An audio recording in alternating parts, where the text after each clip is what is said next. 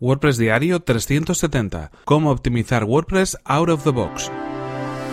Estás escuchando WordPress Diario, tu podcast sobre desarrollo web con WordPress y marketing online. Con Fernand Diez.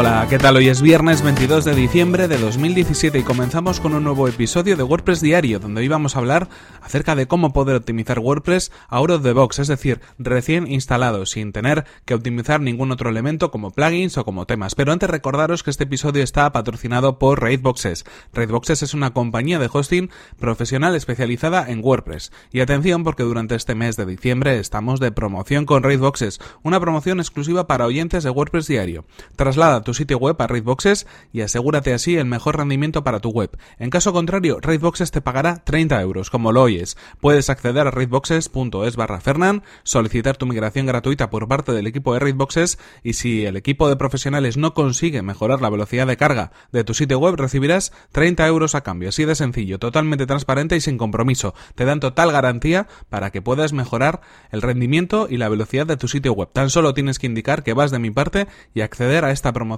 exclusiva. Y ahora sí continuamos con el tema que nos ocupa hoy, cómo optimizar WordPress mm, desde cero, digámoslo así, sin haber tenido que instalar ningún plugin, es decir, cómo podemos utilizar lo que sería el núcleo de WordPress. Bueno, ¿por qué dedicamos este episodio de hoy a este tema en concreto? Bueno, eh, acabamos de publicar en betavirs.com un artículo sobre cómo reducir las peticiones HTTP de nuestro sitio web y nos hemos centrado sobre todo en ese artículo que hemos publicado en, eh, bueno, pues la optimización de WordPress a nivel eh, más básico o digamos desde cero, es decir, recién salido de la caja, out of the box. Eh, este término lo he utilizado porque, bueno, durante los últimos días hemos comprado algunas cositas, algunos aparatitos y esa palabra, ese término out of the box, recién salido de la caja, lo he visto bastante, entonces se me ha ocurrido titular así el episodio. En cualquier caso, cuando hablamos de WordPress sabemos que es un CMS que es muy completo, con el que podemos hacer muchísimas cosas, pero probablemente por ese motivo estamos hablando de un CMS que, bueno, puede ser bastante pesado en comparación con otros. Claro, esto en principio lo que nos permite es tener todas esas funcionalidades. Eh, es una balanza, si no, no podríamos tener tantas cosas disponibles como tenemos por defecto, nada más instalamos eh, WordPress. Pero sí es cierto que hay algunos de esos elementos que podemos optimizar, que podemos aligerar, que podemos, bueno, pues de algún modo eh, en la carga para poder optimizar WordPress desde cero, desde que lo instalamos, sin tener que utilizar mm, diferentes herramientas o simplemente teniendo algunas buenas prácticas a la hora de trabajar con WordPress. Ya os adelanto que, os adelanto que toda la información la vais a tener en ese enlace del artículo que hemos publicado que os dejo en las notas del programa para que podáis ver paso a paso todo lo que vamos a comentar. Pero, por ejemplo, algunas de las cosas que queríamos rescatar en el episodio de hoy son las siguientes, algunas funciones, algunos elementos que podemos hacer para optimizar WordPress. Por ejemplo, cosas que tendríamos que hacer si quisiéramos ir finos finos en nuestro desarrollo y conseguir, bueno, pues eh, evitar cosas que quizás no, no utilicemos. Deshabilitar el uso de Gravatar, por ejemplo. Gravatar sabéis que es el sistema que se utiliza en WordPress para poder mostrar las imágenes, por ejemplo, en los comentarios.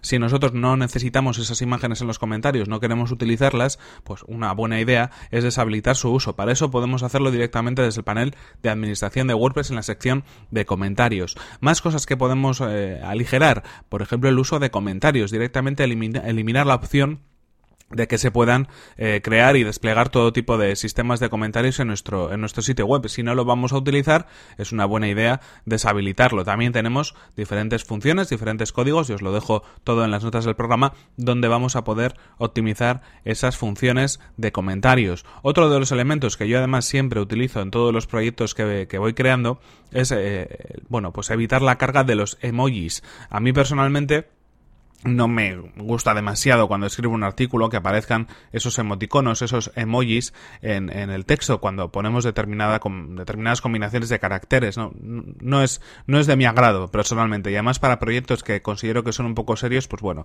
que aparezcan tampoco me parece muy apropiado. ¿no? Eh, queda mucho más disimulado si utilizamos algunas combinaciones de caracteres para tener la misma idea pero no directamente ese icono, ¿no? que muchas veces no es del todo, no es del todo interesante.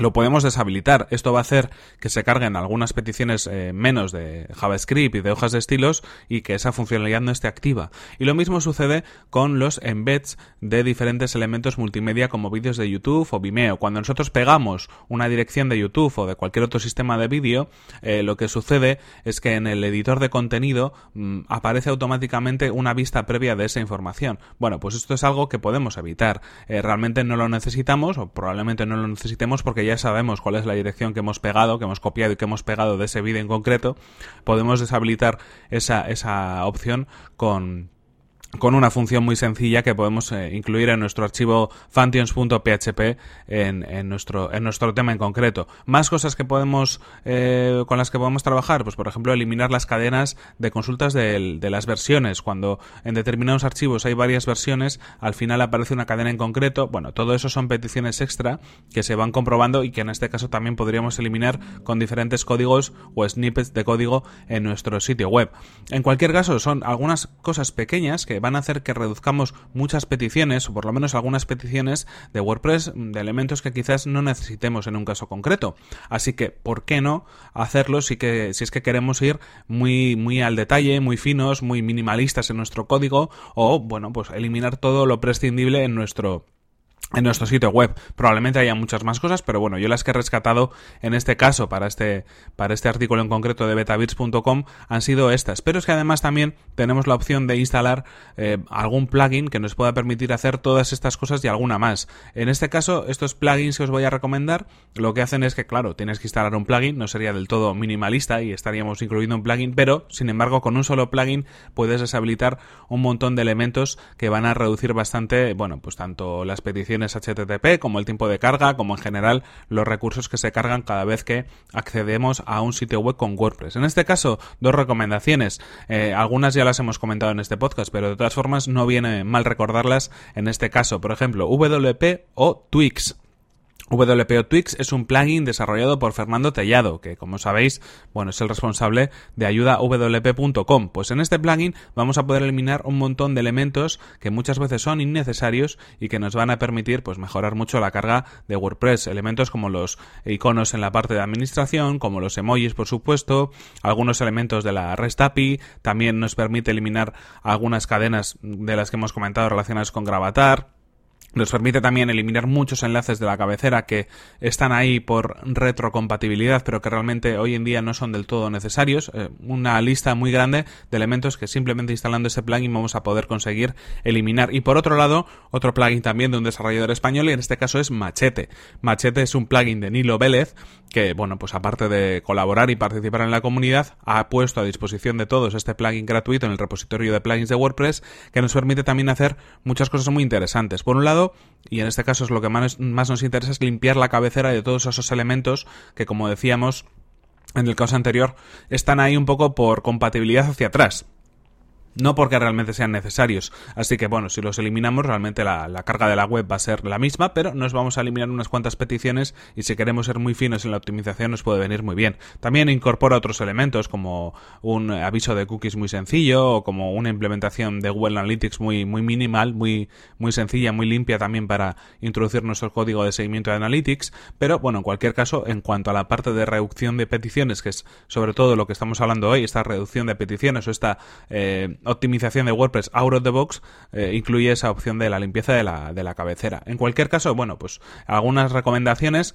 que como os digo os dejo en, el, en las notas del, episodio de hoy de WordPress Diario y que espero que por lo menos, bueno, pues las tengáis en cuenta o sepáis que eso está pasando o que de alguna manera, bueno, pues eh, conozcáis una parte un poco eh, de optimización un poco más al detalle que nos puede ayudar pues para mejorar un poco nuestros proyectos creados con WordPress.